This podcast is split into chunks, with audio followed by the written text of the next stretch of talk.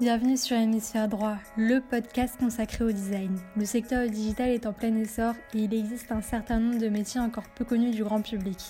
Nous allons au cours de ce podcast nous concentrer sur les métiers du design graphique au sens large. Hello Jérôme, je suis ravie de te recevoir sur le podcast d'Hémisphère Droit et je te laisse te présenter. Hello Anna, euh, je m'appelle Jérôme, j'ai 37 ans, euh, je suis product designer chez Doctolib euh, depuis peu de temps, ça fait trois mois. Et euh, avant, j'ai un background plus euh, de brand designer. J'ai bossé 8 ans dans des agences de com en tant que directeur artistique. Euh, et encore avant, en fait, j'ai fait des études de gestion. Et comme ça me plaisait pas, j'ai pu me reconvertir pour être designer quand j'étais un peu plus jeune, à 25 ans. Et, voilà. Et entre mes expériences de brand designer en agence, enfin de designer en agence, j'ai passé, je suis passé par deux autres startups qui s'appellent SlimPay et Call Square. Et euh, donc j'étais chez Slimpay en tant que brand designer et chez Cold Square en tant que product designer juste avant d'octobre. Comment est-ce que tu as pu faire le pont entre le métier de brand designer et celui de product designer? Puisque en termes de mission, c'est pas tellement la même chose. Alors ouais, j'ai même envie de te dire, c'est pas du tout, du tout la même chose. Euh, il se trouve que quand j'étais chez Slimpay, il n'y avait pas un réel besoin dans les médias d'avoir un product designer. Et moi, c'était un sujet qui m'intéressait vraiment. J'avais un peu envie de me détacher euh, de tout l'aspect, on va dire, assez. Euh, euh, comment dire Je trouve pas mes mots.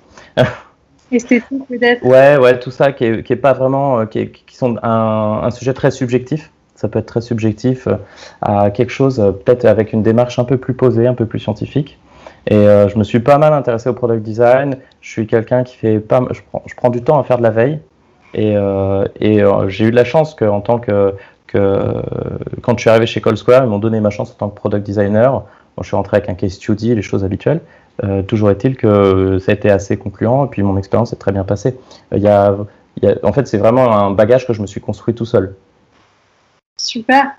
Et du coup, est-ce que tu peux nous parler plus en détail des missions d'un brand designer versus un product designer? Et en fait nous montrer que c'est totalement différent tant dans l'approche que plus justement, dans les faits, on peut voir que voilà, le brand designer, c'est vraiment quelqu'un, pour moi, à mon sens, c'est quelqu'un qui va s'occuper de la direction artistique, euh, qui va créer une identité de marque. Euh, quand un product designer, il va être là pour résoudre un problème, il va faire de la user research et du coup, c'est des étapes qui sont quand même euh, complémentaires, j'ai envie de dire, mais quand même différentes. Ouais, alors complètement. je pense qu'il y a aussi ce qui intervient pas mal, c'est les interlocuteurs brand designer sera toujours en contact avec, le marketing, avec, euh, qui vont avoir des objectifs complètement différents. Euh, product designer, il est vraiment avec la tech euh, et il y a un vrai enjeu tech derrière et un enjeu business quand tu es product designer, puisque tu dois bien sûr inclure, prendre en compte les, temps de développement, l'état actuel de ton produit, la priorisation des, fonctionnalités que tu vas sortir. Et, et ça, c'est un réel impact. En tant que brand designer, vraiment, tu travailles plus bien sûr l'identité de marque. Et euh, euh, il y a beaucoup de petites missions qui sont très court terme, beaucoup de petites tâches. Euh, alors que product designer travaille plus des, j'ai l'impression plus du fond quoi. Tout est un peu plus construit. Et c'est vrai que la user research, elle est super importante. Euh, je m'en rends de plus en plus compte euh, depuis que je suis chez Doctolib. Euh, avant la user research, dans mon expérience précédente, on n'avait pas de user researcher. Donc c'était l'équipe produit qui la faisait. On était quatre au produit. Donc deux, PO, un Head of Product et moi-même. Et en fait, on tournait, on faisait ça ensemble. C'était assez artisanal, mais bon, c'était un début. Et là, chez Docto, on a une vraie équipe de user researchers euh, et ça change tout, ça change vraiment la donne. Là, on se rend compte que la, la voix de l'utilisateur peut être complètement différente de, de, ce que nous, on pense ou de ce qu'on croit être, être, être la vérité. du coup, donc toi, tu travailles au sein de l'équipe product. Comment est segmentée la team? Alors, euh, en fait, on a quand même un aspect de team design qui est un peu un état d'esprit. On est, on est 24 au total en team design, en incluant euh, la user research. Euh, et après, chaque product, donc il y a la moitié en gros sont des product designers, et chaque product designer est dispatché dans des, des est le product designer d'un domaine. On a plusieurs domaines, et dans chaque domaine, il y a plusieurs feature teams. Donc, chaque designer interagit dans plusieurs feature teams en fait. Et euh, on est plongé, euh, on est même, enfin localement, on est, euh, moi je suis localisé à côté des développeurs de ma feature team, il y a mes PM, mais on a quand même, on entretient beaucoup de contacts entre entre product designer et en tant que designer tout court avec les autres membres de l'équipe. D'accord, donc tu es amené en fait à collaborer typiquement avec des brand designers. Tout à fait, ouais, ouais tout à fait. Euh, surtout quand on a pas mal de sujets, euh, l'identité de Doctolib, on, on, met très peu de, on n'est pas du tout stock photo, choses comme ça. Donc on a des vrais enjeux d'avoir des illustrations euh, qui sont efficaces, qui sont humaines. Euh, et, euh, et là, par exemple, je travaille sur un petit projet de, de refonte d'une page, et là, je travaille main dans la main avec euh, une brand designer qui va m'aider pour, pour faire les illustrations. Enfin, elle va me faire les illustrations, je lui montre un peu le mock-up de ce que j'imagine, et puis, puis voilà, on travaille comme ça. Ouais, j'ai remarqué que vos illustrations, elles sont super personnalisées, et c'est ça qui fait la force finalement.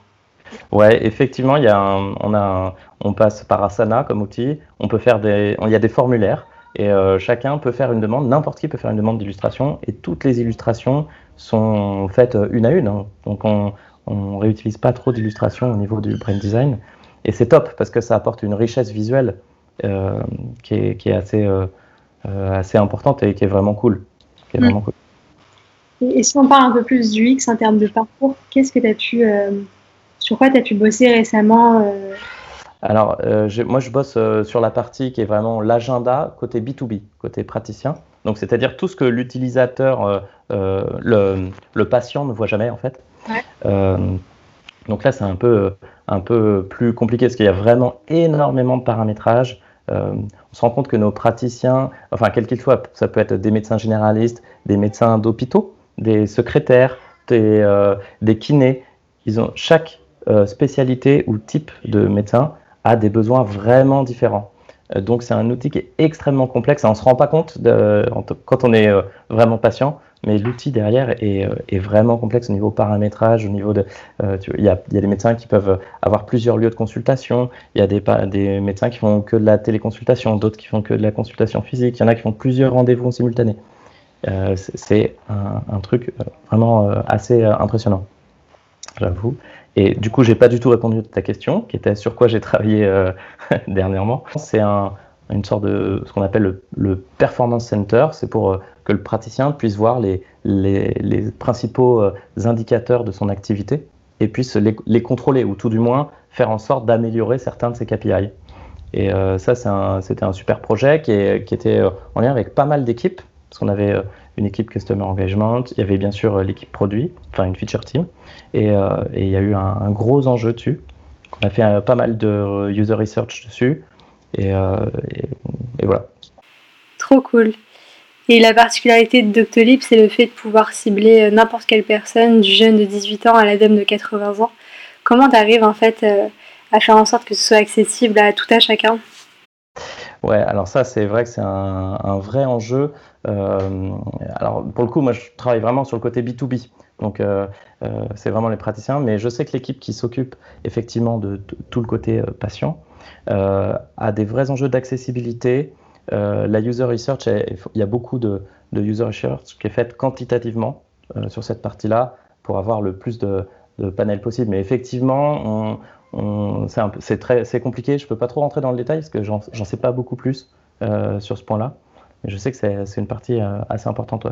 Et côté B2B alors, parce que tu as tout autant de diversité avec l'ensemble des médecins, comment tu t'y prends? Alors, euh, on a des médecins qui sont euh, des, médecins qui sont un peu nos ambassadeurs. C'est des gens tout simplement qui kiffent le produit et qui ont envie de l'améliorer et qui nous aident. Donc, on a un pool de médecins euh, qu'on contacte régulièrement. On travaille vraiment avec des différents médecins de différentes spécialités pour recueillir tous leurs besoins. Et l'équipe User Research essaie de créer une sorte de base de données de tout ce qu'on recueille comme information. Et dès qu'on a un gros projet, on fait appel à ces gens-là alors pas forcément cela, parce qu'il y a des fois, il y en a qu'on euh, y a des, praticiens qui n'ont pas forcément, euh, on sait déjà leurs avis, on sait déjà tout ça, mais il y a des fois des praticiens euh, qui, par exemple, qui n'aiment pas Doctolib, et c'est toujours bien d'avoir leur avis également. Donc on, essaie de faire un, mix de tout ça pour, pour avoir le, le, plus de données exhaustives en fait. Et tu arrives à faire à la fois du quali et du quanti? Ouais, alors moi en tant que product designer, je, suis je te dis, je suis pas trop impliqué. Je travaille avec l'user research, euh, on s'organise euh, ensemble, on va dire, mais c'est plus eux qui sont un peu au front. Euh, j'assiste régulièrement à des calls, des focus group, des choses comme ça. le truc, c'est que on sollicite beaucoup nos médecins, même via notre plateforme. Donc c'est compliqué de faire du quanti parce qu'en fait, comme ils ont déjà pas mal sollicité après chaque action régulièrement, ils reçoivent beaucoup de formulaires et c'est une population d'utilisateurs qui n'a pas trop le temps. Ils n'ont pas le temps de remplir le questionnaire. Et c'est un peu problématique pour nous. Bon, on fait comme on peut, quoi. Super. Et du coup, en fait, quand tu es arrivé il y a trois mois, est-ce que tu as pu ressentir qu'il y avait une forte culture design? Parce que tu me parles quand même de team design et c'est bien réparti. Toi, tu as l'habitude de bosser plus avec des devs. Quel est ton scope et, comment tu t'organises euh, chaque jour? Alors en fait, euh, ouais, la culture design, elle est assez importante et, euh, moi je recherchais une entreprise où justement on laissait une bonne place au design et je suis pour l'instant je, je, suis plutôt très content. on nous laisse, on a vraiment pas mal de latitude pour proposer beaucoup de choses et le, design est bien ancré même dans, dans la population tech. Euh, y a pas, je ne sens pas trop de friction entre la tech et le design et le produit. On est toujours inclus dès le départ des projets. Donc ça, c'est vraiment cool. Et il y a une, euh, une vraie culture euh, générale sur même les process design euh, au sein de, de, toutes les, enfin, des équipes que j'ai pu rencontrer tout du moins. Euh, et il y a un côté design où on interagit beaucoup tous entre nous, que ce soit le branding et le produit. Et on a une vraie culture du feedback sur ce qu'on fait. On se partage tout on a deux fois par semaine des workshops où chacun peut présenter euh, ce qu'il souhaite ou tout simplement euh, demander et trouver, poser un problème et que l'équipe entière trouve une solution. Et ça nous permet également de tout uniformiser au niveau design entre nos différents produits. Parce qu'on a quand même beaucoup de produits euh, et c'est un super input. Quoi. on récupère plein de, plein, de, plein de données importantes comme ça et qui permettent de corriger un peu le tir de temps en temps ou d'améliorer le truc. Ouais, c'est clair que je vois qu'il y a beaucoup de startups aujourd'hui qui mettent à profit en fait ce qu'on peut appeler l'intelligence collective, où on va former des équipes, les réunir et, et même faire participer à des petits ateliers, hein, des petits ateliers du X, et ça permet de développer cette culture au sein de la boîte et c'est super beau. Ouais, je suis entièrement d'accord. D'ailleurs, nous, on est en train de travailler sur notre design system euh, qui, est, euh, qui aura une V1 euh, dans quelques semaines. Ah, euh, c'est quelque chose Ouais, c'est quelque chose qui nous manquait. On a quelqu'un, un designer qui est, euh, euh, qui est dédié à ça, qui, qui travaille euh, main dans la main avec un développeur. Et régulièrement, on se fait un point pour améliorer les composants, pour voir comment ça s'intègre. est-ce que ce composant qu'on a créé, en fin de compte, il va vraiment partout? Même est-ce qu'il est efficace en mobile? Tous les usages. Et on est en train de créer quelque chose de super solide pour l'avenir et sur lequel on pourra itérer plus tard. C'est trop cool. Tu bosses sur Figma? Tout à fait. Non, c'est-à-dire, tu as toujours bossé sur Figma ou tu as fait un switch? Alors, j'ai fait un switch parce que j'ai toujours été sur Sketch par habitude, j'ai envie de dire. Et euh, je suis arrivé sur, euh, chez Doctolib, ils sont passés à Figma quelques mois euh, avant. Et tout le monde m'a dit, tu verras, la prise en main, elle est super easy. Ça, en deux semaines, tu auras tout compris et ce sera facile. Et de fait, je suis, maintenant, je suis rodé sur, sur Figma et, et euh, ça tourne vraiment bien. Le, tout l'aspect collaboratif sur Figma est vraiment très bien pensé. Euh, et on peut vraiment. Et il y a un aspect performance aussi. Un, tu peux avoir des dizaines de screens et euh, c'est toujours assez rapide. Ouais. Donc on, et puis pour, pour travailler avec nos PM aussi, c'est vraiment bien parce que ils peuvent aller sur les maquettes, ils peuvent commenter, ils peuvent, il y a le système de commentaires. C'est top. Franchement, Figma, c'est un super outil pour, pour le travail collaboratif. Ouais, c'est vrai que ça fait des merveilles, enfin rien qu'en termes de gain de temps. Et puis on peut créer différentes pages au sein de, du logiciel, enfin c'est trucs où avant à chaque fois, tu sais, on crée un nouveau file et puis c'était sans ouais. plus. Tout peut être super bien organisé. Ouais, et puis l'avantage c'est que comme nous on est euh, euh, le design, on est réparti par domaine. On sait chacun créer euh, des domaines propres et tous nos, on a, il y a une vraie nomenclature dans nos fichiers, donc c'est ultra clean. Même quelqu'un qui connaît pas la structure, maintenant peut rentrer et retrouver un fichier assez simplement. Ça c'est cool. Enfin, c'est organisé, c'est vraiment bien. Ouais, c'est top. Euh, alors maintenant, j'aimerais qu'on puisse parler un peu de tes expériences passées en tant que brand designer. Ouais, tout à fait. Euh, alors, la plus récente, c'était chez SlimPay il y a euh, trois ans à peu près. C'est une fintech qui fait du, du prélèvement permanent. Donc, c'est par exemple quand vous, au lieu de rentrer euh, vos numéros de carte bleue, quand vous voulez prendre un abonnement, vous rentrez votre, votre RIB et il y a tout un système derrière, toute une mécanique qui se met en place. Et quand je suis arrivé chez SlimPay, en fait, il n'y avait pas de designer à la base. pas du tout. Ils prenaient des freelances quand ils avaient besoin de temps en temps. Euh, donc été un peu compliqué, enfin un peu compliqué non, mais quand je suis arrivé, c'était l'angoisse. Il y avait, euh, y avait trois logos qui étaient utilisés, il y avait des différents types de slides euh, qui dataient, qui avaient plus, il y en a, je sais pas, ça faisait cinq ans qu'ils utilisaient les mêmes slides, qui n'avaient pas évolué. Enfin, il y en avait vraiment partout. Et donc j'étais rattaché au marketing. Et mon, un de mes premiers tafs, été vraiment de un peu tout aplanir cette situation. Et euh, ça s'est fait sans trop de réticence, parce qu'en fait, parmi les équipes, euh, euh, je pense qu'ils ne ressentaient pas forcément le besoin d'améliorer les choses, mais comme je leur proposais quelque chose clé en main et plus clean, et ben, tout le monde, il n'y a, vraiment pas eu de, de, barrière, tout le monde s'y est mis assez simplement. J'aurais voulu aller un petit peu plus loin dans le, dans le branding. bon, c'était pas l'objectif de la société. Donc euh, c'était un peu, un peu plus compliqué.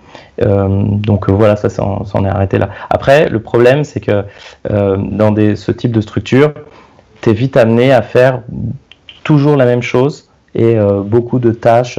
voilà, j'ai fait des dizaines de white papers. alors l'avantage c'est que tu touches à tout. Tu, fais les emailing, tu fais les Google Slides, tu fais la charte, tu fais les mini-sites s'il y a besoin d'un, s'il y a un événement, tu fais du print. Euh, quand il y a un événement physique.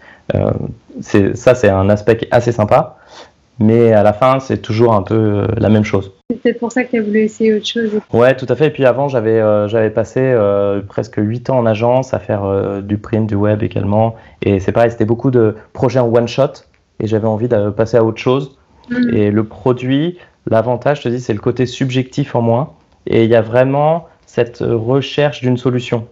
C'est pas euh, on a un problème, on résout le problème. Et euh, euh, donc tout est discutable. Après, quand tu fais un logo ou quand tu fais, tu établis une charte, tu auras toujours des discussions. Il suffit que tu ton N plus 1, bah, lui il aime pas le violet, bah, c'est tant pis pour toi, parce que de toute façon ça passera pas plus haut. Enfin, il y a toujours ces problématiques, même si tu as beau défendre ce que tu veux, c'est toujours un peu plus subjectif. Quoi. Donc, effectivement, j'avais envie de passer à, à, quelque chose un peu plus poussé, et le produit répond vraiment à cette problématique-là. Et un peu plus tôt, tu évoquais justement cet aspect un peu euh, scientifique, parce que c'est vrai que le design, c'est quand même super dur à définir, parce qu'il y a cette notion d'esthétique, cette notion de recherche, et puis il y a également euh, l'aspect des biais cognitifs, donc euh, ça mêle plein de choses, et, et l'innovation je pense que l'innovation, c'est encore quelque chose qui est pas... il y a encore beaucoup de, choses en fait qu'on connaît pas par rapport au design. J'ai l'impression que c'est comme un peu le, des parties de l'iceberg qui sont un peu dissimulées, mais ouais c'est un vrai sujet, quoi. Et je trouve que euh, ça s'améliore. Euh, il suffit de voir le nombre de product designers maintenant. Il y a de plus en plus de, demandes hein, de product designers. Euh, mais effectivement, en France, on n'a pas cet esprit anglo-saxon qui, dit qu'un designer, c'est d'ailleurs design, c'est de la conception. la, recherche d'une solution. En France, un designer, il est associé à, vraiment de l'esthétisme. Mm. D'ailleurs, quand je disais à mes, tous mes amis que j'étais designer, ils me disaient que j'étais colorieur. Donc c'est, ironique, n'empêche que ça reflète un peu l'état d'esprit qu'on a en France. Et, euh, et cet aspect innovation, effectivement, euh, je trouve que ça vient de plus en plus, parce que quand même les designers, les product designers ont de plus en plus de place dans les, dans les sociétés, et euh, ils se font de plus en plus de, entendre. Et il y a des, le design thinking, bah, la pensée du design thinking, elle commence à être appliquée même à d'autres d'autres secteurs hors du design. C'est vraiment, euh, euh, tu vois, même nous euh, chez Doctolib, on a des PM qui, ont compris le concept d'itération, qu'il faut passer par un peu de user research et tout. Et voilà, c'est-à-dire que cette pensée, elle, sort un peu de ses frontières et, et c'est bon pour notre, pour notre métier. D'ailleurs, je voulais te demander par rapport au, Covid et aux derniers événements, comment vous avez pu gérer ça? Est-ce que tu penses que finalement c'est le futur, la téléconsultation il se trouve que moi j'ai commencé, euh, je suis arrivé après la bataille, puisque j'ai commencé courant mai chez Doctolib. Euh, toujours est-il que euh, ils ont vraiment, c'était un, produit qui était, qui était en, qui mûrissait depuis à peu près un an chez Doctolib. Et quand ils ont décidé d'ouvrir la téléconsultation à tout le monde, mais ils ont tout finalisé en quelques jours. Et ils ont réussi à résoudre à ce moment-là des problèmes qui, je vais pas dire qui traînaient, mais qui étaient en cours depuis un petit moment. et alors, j'étais pas là, donc je peux pas vraiment dire comment ça s'est passé. Toujours est-il que ça prouve bien que quand on est un peu dans l'urgence, on trouve tout de suite les solutions. Euh, moi, l'avenir, est-ce que l'avenir, la téléconsultation, c'est l'avenir? Honnêtement, je je sais pas. Par contre, je pense que effectivement, c'est ça restera parce que c'est ultra pratique et que il y a ça répond à beaucoup de, de problématiques. Si tu as besoin d'un certificat médical, ton médecin, tu le connais super bien, franchement, ça sert à rien de te déplacer. Lui, ça lui fait gagner du temps, toi, ça te fait gagner du temps. Il peut t'envoyer ça euh, par mail. Tu n'as même plus besoin de te déplacer. Euh, enfin, tu vois, c'est quand même beaucoup plus pratique pour tout le monde. Donc, à mon avis, ça restera. C'est sûr qu'il n'y a pas de. Maintenant, euh, un médecin, il y a quand même des examens qui nécessitent de voir le, praticien en, en, vrai. Donc, oui, c'est vraiment en termes d'usage et, et, en fait, quand, quand, les gens doivent faire des suivis, que je vois que ça se justifie énormément. Oui, tout à fait, tout à fait. Super. Bah, maintenant, je vais te poser des questions un peu plus perso. Yes. Euh, ah, bah déjà, oui, je voulais te demander par rapport à, au fait qu'en fait, tu, sois complètement réorienté. Comment tu as fait en fait pour euh, apprendre par toi-même et avoir cette légitimité de dire euh, bah, demain, je peux être designer? Euh, alors en fait, il se trouve qu'avant, j'ai. Ah, tu, tu, parles quand j'étais euh, plus jeune, quand j'ai fait mes, ouais, j'ai fait des études parce que j'étais, en fait, c'est simple, j'étais un peu un perdu de la vie, je savais pas quoi faire, donc j'ai fait des études. Je me suis retrouvé à faire des études de gestion, je ne peux même pas te dire pourquoi. Et j'ai bossé deux ans dans les assurances euh, et ça me plaisait pas du tout, pas du tout. Et euh, pendant ce temps-là, en parallèle, je bossais en bénévole pour des associations qui faisaient des festivals. Et euh, un jour, il y a eu besoin de quelqu'un pour faire l'affiche puis bon, bah moi j'étais un peu, j'étais un peu autodidacte sur Photoshop, sur, j'avais commencé à faire un site sur Dreamweaver à l'époque. Et du coup, j'avais, j'avais vraiment, ça, ça, me faisait kiffer de faire ça. Et je le faisais en parallèle, je travaillais. Et au bout de deux ans des assurances, j'ai bien compris qu'en fait, je pourrais pas continuer à faire ça, que ça m'intéressait pas. Et je me suis dit, bah, en fait, c'est un vrai métier d'être designer, donc je vais tenter un truc. Et j'ai fait un fonds gestif qui m'a permis de faire une formation tout en étant rémunéré. C'est un dispositif qui est euh, dans toutes les entreprises et euh, l'objectif de ce dispositif, c'est la reconversion. Donc j'ai pu faire ça dans une école sur Paris pendant huit mois et euh, j'ai trouvé du boulot un mois après en agence. Donc là, été très dur.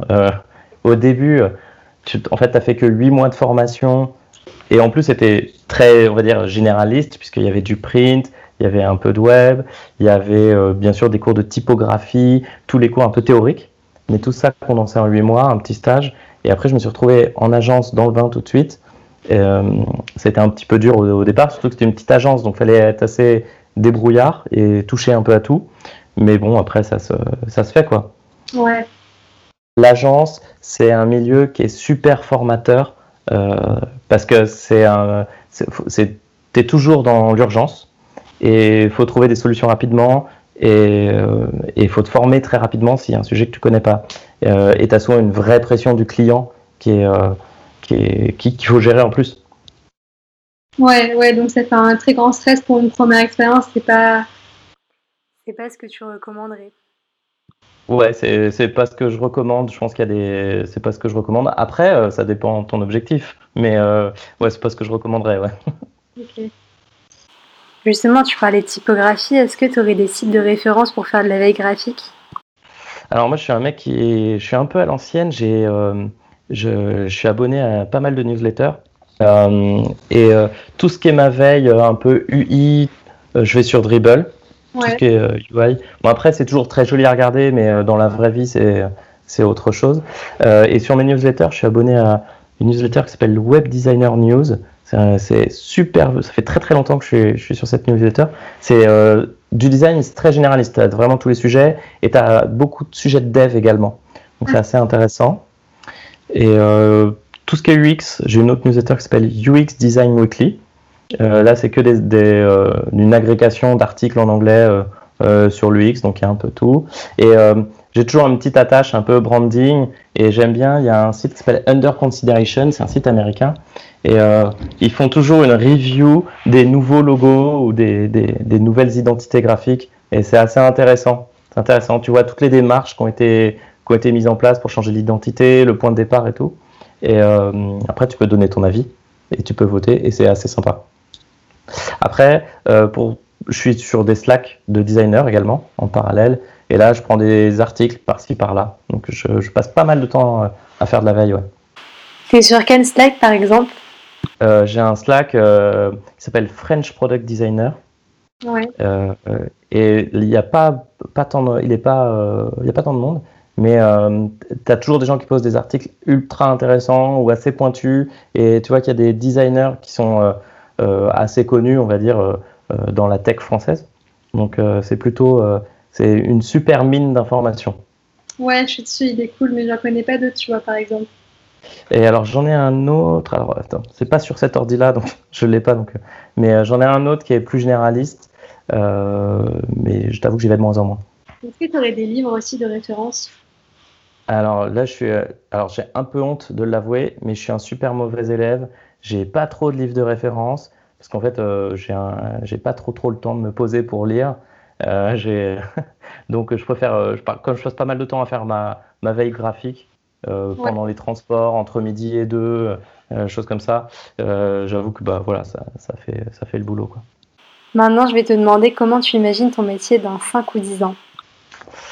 Alors, euh, je pense que c'est un métier qui évolue euh, vraiment et euh, product designer, j'ai l'impression que plus le temps passe, moins on fait du design pur, ou c'est un métier qui va se spécialiser. tu vois, là, on commence à parler de design ops. Il y a des designers qui se spécialisent dans les design systems. Donc, il va y avoir certainement une évolution, une, une, évolution des expertises. et je pense qu'on demande de plus en plus aux designers d'être à l'écoute du business et euh, de la user research et d'être un peu le liant de tout ça. Donc je, je pense qu'on va aller un peu, on va aller un peu dans cette direction-là.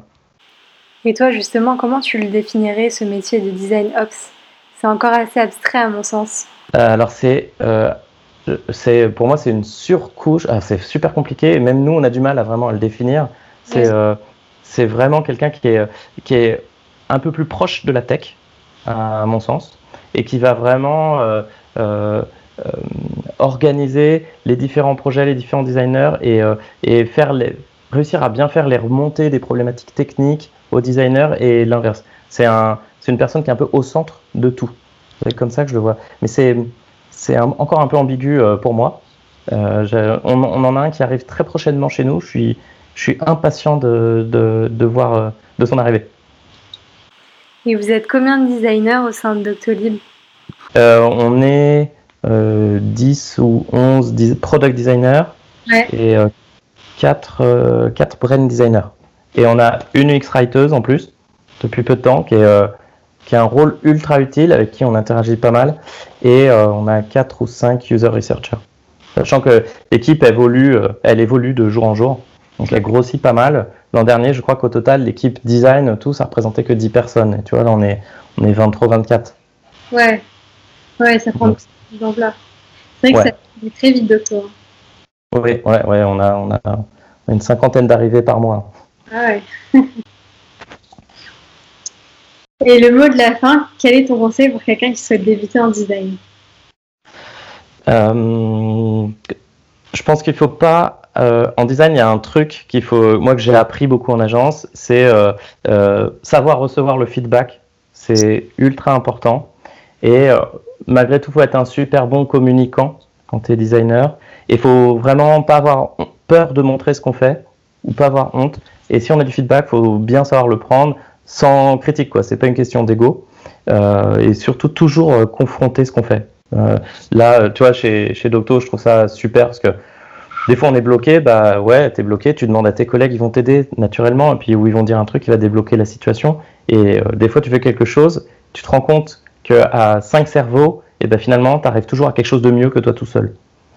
Et ça, c'est cet aspect euh, travail en commun, euh, je, trouve ça, je trouve ça vraiment cool. Et ça répond pas tout à fait à ta question, mais c'est ça, pas avoir peur du feedback et pas hésiter à, à montrer ce qu'on qu'on fait. Quoi. Super, bah écoute, merci beaucoup Jérôme. Bah, de rien. J'espère que l'épisode vous a plu. N'hésitez pas à vous abonner à la chaîne YouTube et sur euh, Spotify ou Google Podcast.